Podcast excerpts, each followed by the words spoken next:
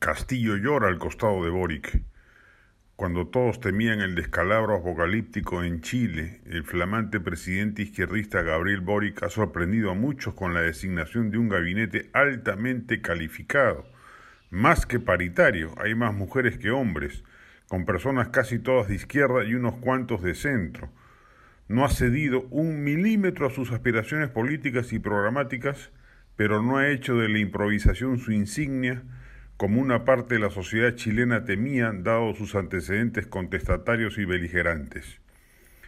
¿Qué diferencia con el imperio de la mediocridad que ha instaurado en el país el gobierno de Pedro Castillo, capaz en pocos meses de desandar reformas importantes, golpear el esquema meritocrático de muchas entidades públicas, incluyendo ministerios, y rebajar la investidura presidencial con inconductas penosas? Porque lo que de nuestro gobierno subleva es la rampante medianía, la indolencia para atender los asuntos públicos, la absoluta miopía para emprender siquiera alguna reforma importante y la ausencia honda de autocrítica. Castillo, por lo que se ha visto en la entrevista con César Hildebrand, ni siquiera parece ser consciente de los estropicios cometidos. La izquierda peruana, que integra sin excepciones el régimen de Castillo, ha demostrado carecer de cuadros técnicos calificados en casi todas las materias vinculadas al quehacer administrativo del Estado. Se la ha pasado años y hasta décadas pontificando y criticando a los gobiernos de derecha, pero cuando le ha tocado salir a bailar, no atina un solo paso. Ojalá el pueblo aprenda esta lección.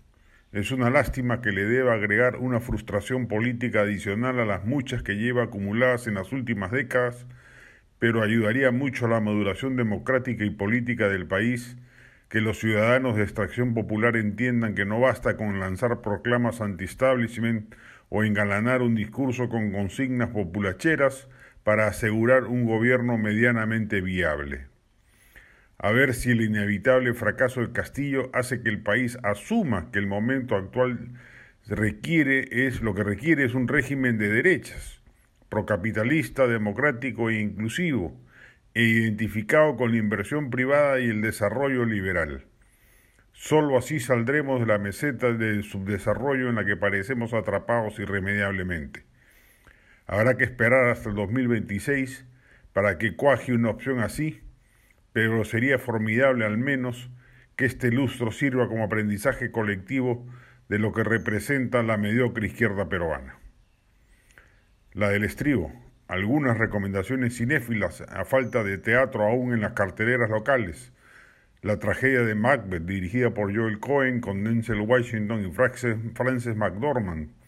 Cyrano dirigida por Joy Wright con Peter Dinklage, Flea dirigida por Jonas Rasmussen, Jive, por Blerta Bajoli, Maixabel, bajo la dirección de Isiar Boyain, y Múnich al filo de la guerra, dirigida por Christian Schwoschow, con Jeremy Irons, entre otros.